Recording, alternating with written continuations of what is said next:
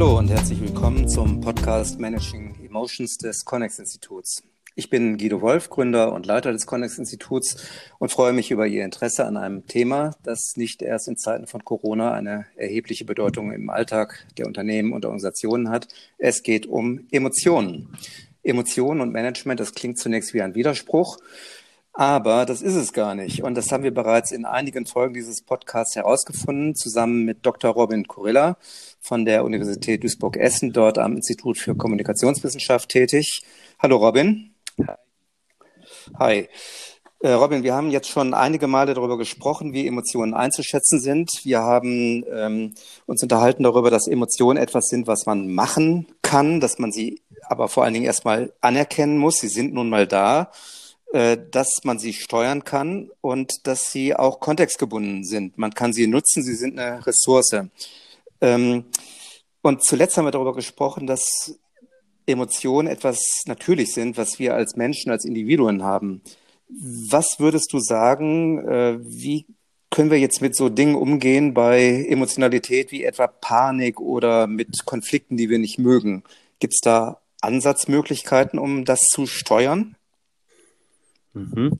Ja, es gibt vor allen Dingen eine Menge äh, von Anlässen, wo es notwendig ist, Emotionen zu kontrollieren, zu produzieren. Äh, und klar, Panik vermeiden und die damit verbundenen suboptimalen Entscheidungen ebenfalls, zu, äh, um, um die zu vermeiden, ist das notwendig. Und auch ja, bestimmte Arten von Konflikten, die immer wieder auftauchen und in denen man sich immer wieder gleich äh, suboptimal ebenfalls verhält ähm, und immer wieder in die gleiche Emotionsfalle tappt. Zum Beispiel ähm, jemand provoziert ähm, und streitet das am Ende ab und man steht da mit der eigenen Emotionalität, die äh, leider unliebsam zum Ausdruck kommt. Irving Goffman hat äh, das gut beschrieben, äh, solche, solche Strategien, um andere zu äh, pro, äh, provozieren und dann bloßzustellen. Äh, das ist zum Beispiel ähm, ein Grund, ein Anlass, aus dem man Emotionen kontrollieren ähm, sollte oder vielleicht will. Äh, und normalerweise geht die ähm, Rede über Emotionsregulierung äh, meistens in Richtung äh, der Runterregulierung von Emotionen. Ja, man muss die Emotionen ähm, bremsen, nicht so sehr an die Oberfläche gleichen mehr. Es gibt aber auch den umgekehrten Fall, äh, wenn jemand äh, zum Beispiel nicht dazu in der Lage ist, sich in ähm, dynamischen Kommunikationssituationen durchzusetzen, äh, kann es durchaus angebracht sein, äh, sich auch ein bisschen in bestimmte Emotionen, vielleicht Ärger, in einem bestimmten Maß hineinzusteigern, um die eigene ähm, Durchsetzungsfähigkeit äh, zu fördern. Und das haben wir beim letzten Mal schon gesprochen, geht eigentlich nur aus der Person selbst heraus. Also ähm, man imaginiert sich Situationen und produziert äh, dadurch bestimmte Emotionen. Ähm, allerdings, ja, das haben wir beim letzten Mal vielleicht ein bisschen außen vor gelassen.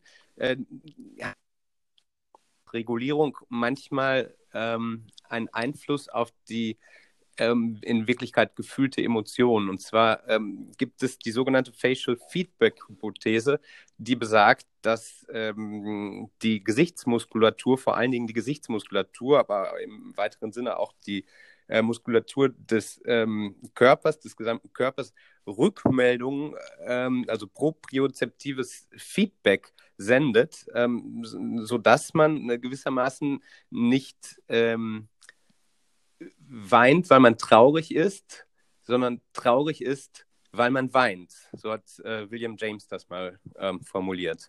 Mhm. Also der alte Spruch, mach dich mal locker, hat durchaus seine Berechtigung im Sinne von, mhm. mach dich körperlich locker, um dich vielleicht auch zu befreien von etwas, aber vielleicht auch um dich äh, frei zu machen, um Emotionalität nicht nur runter zu regulieren, sondern eben auch, um in der Lage zu sein, sich in einen anderen Zustand zu versetzen, der hilft, sich durchzusetzen. Habe ich das richtig verstanden? Beispielsweise durchaus, ja. Ja, okay. Du hast ja beim letzten Mal, das hat noch lange in mir nachgehalt, von der natürlichen Künstlichkeit gesprochen, als einer Möglichkeit, die ähm, äh, besteht, um, um sich eben fast wie ein Schauspieler äh, in einen Zustand zu versetzen, der ja äh, in uns wohnt, aber eben auch bewusst herbeigeführt wird, eben eine Emotionalität. Geht das in die Richtung, die du jetzt gerade nochmal skizziert hast? Mhm. Ja, ähm, es ist ganz allgemein hilfreich, sich vor Augen zu führen, dass Emotionen mit ganz bestimmten Situationen in Verbindung stehen. So zum Beispiel mit, der, mit dem eben genannten Beispiel, äh, mit, der, mit der Provokation. Man wird immer getriggert äh, von äh, den kleinen Provokationen. Was, was macht man da?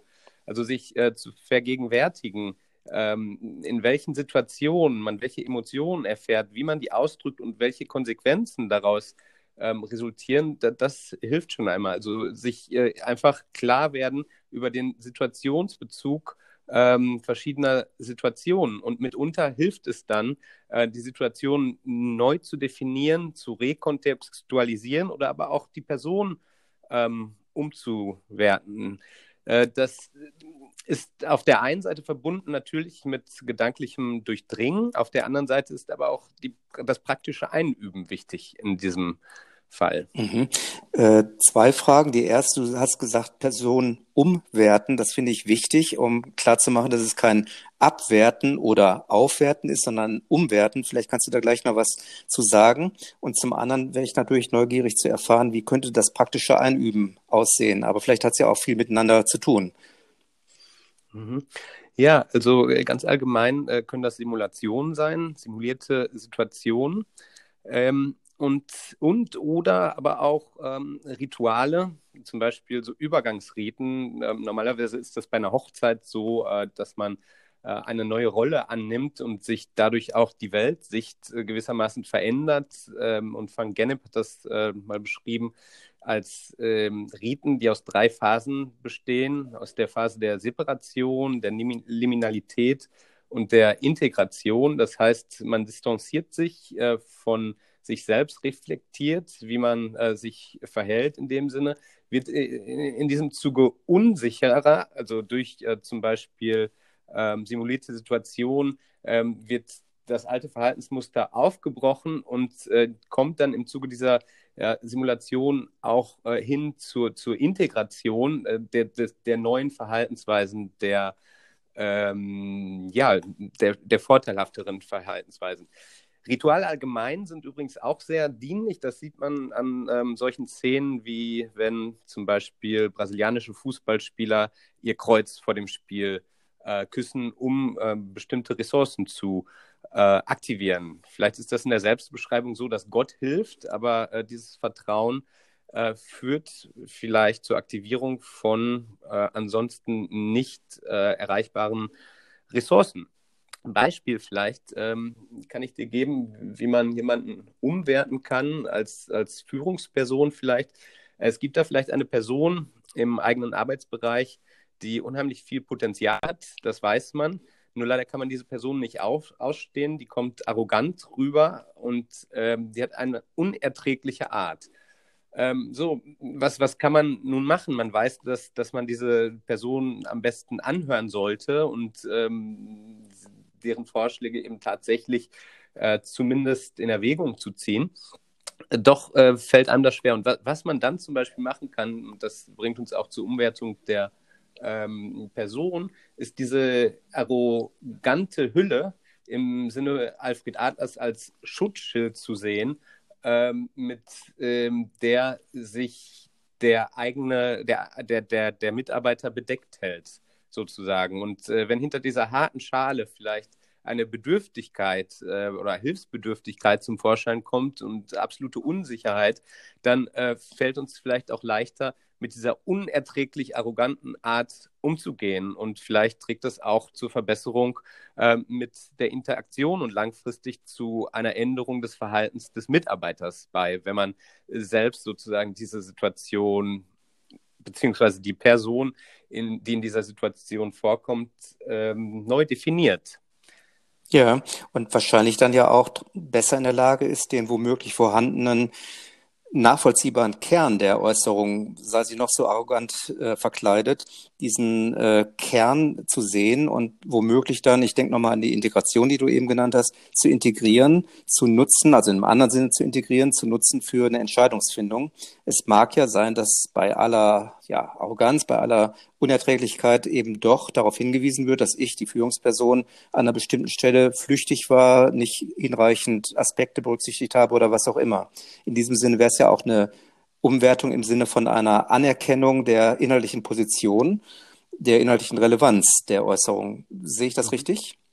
Ja, ganz genau. Und äh, ich, ich würde auch noch darüber hinausgehen und zwar äh, vielleicht äh, nicht nur den Einzelnen ähm, sozusagen betrachten, sondern die Interaktion als Ganzheiten.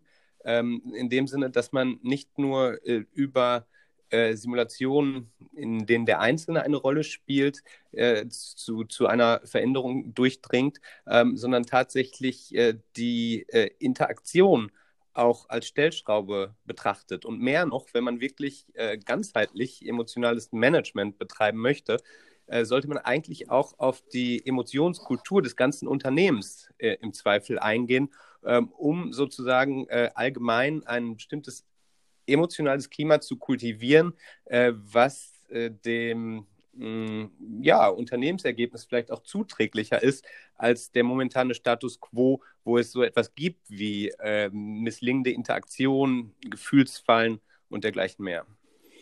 Ja, sehr interessant. Ich denke gerade in Richtung Interaktion und Kultur eines Unternehmens, vielleicht auch Kultur von kleineren Einheiten, Abteilungen, Bereiche, Gruppen, Teams oder so etwas kommen mir sofort in den Sinn. Darüber lohnt es weiter nachzudenken. Robin, erstmal vielen herzlichen Dank. Gerne. Und äh, wir bleiben dran, meine Damen und Herren. Ich freue mich sehr über Ihr Interesse an diesem Podcast und lade Sie herzlich ein, dran zu bleiben. Wir werden bald die nächste Folge dieses Podcasts äh, senden. Sie finden diesen Podcast auf den üblichen Kanälen auf Spotify und Apple und anderen Kanälen. Sie finden ihn auch auf der Homepage des Connex-Instituts unter www.connex-institut.de.